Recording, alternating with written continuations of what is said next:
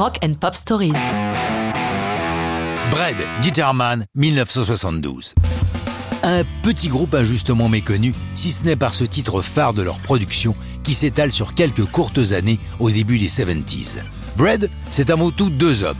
David Gates, d'abord chanteur, guitariste, bassiste, clavier, violon et percussion.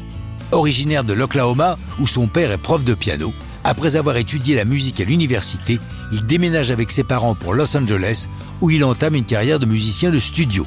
Très vite, il collabore à de nombreux succès pour des artistes aussi différents qu'Elvis Presley, Merle Haggard ou Brian Wilson.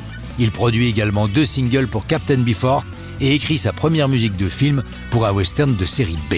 Il sort aussi des singles, soit sous son propre nom, soit sous divers pseudonymes, mais le succès n'est pas au rendez-vous.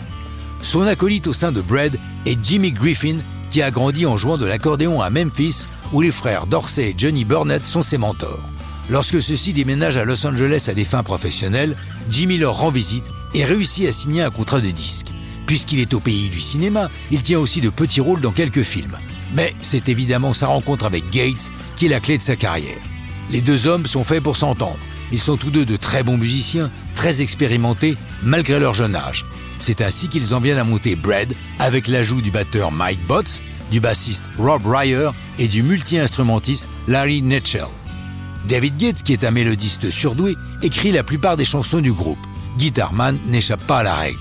Cette chanson raconte l'histoire d'un musicien et de sa relation avec ses fans, avec simplicité et une certaine délicatesse. Musicalement, le solo de guitare est célèbre et pourtant, ce ne fut pas sans peine.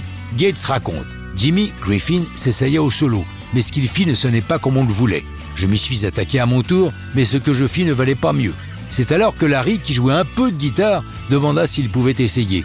Il brancha une petite pédale wah-wah et en moins de deux heures, il produisit ce solo magique aussi simple qu'efficace.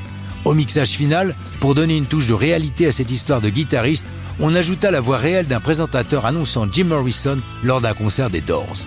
Dès sa sortie, Guitarman entre dans les hits américains. En un mois, il passe de la 62e place à la 11e où il demeure trois semaines consécutives. Ce n'est pas le seul succès de Bread, mais le groupe va se séparer, victime d'une guerre des égaux entre David Gates et Jimmy Griffin. Mais ça, c'est une autre histoire de rock'n'roll.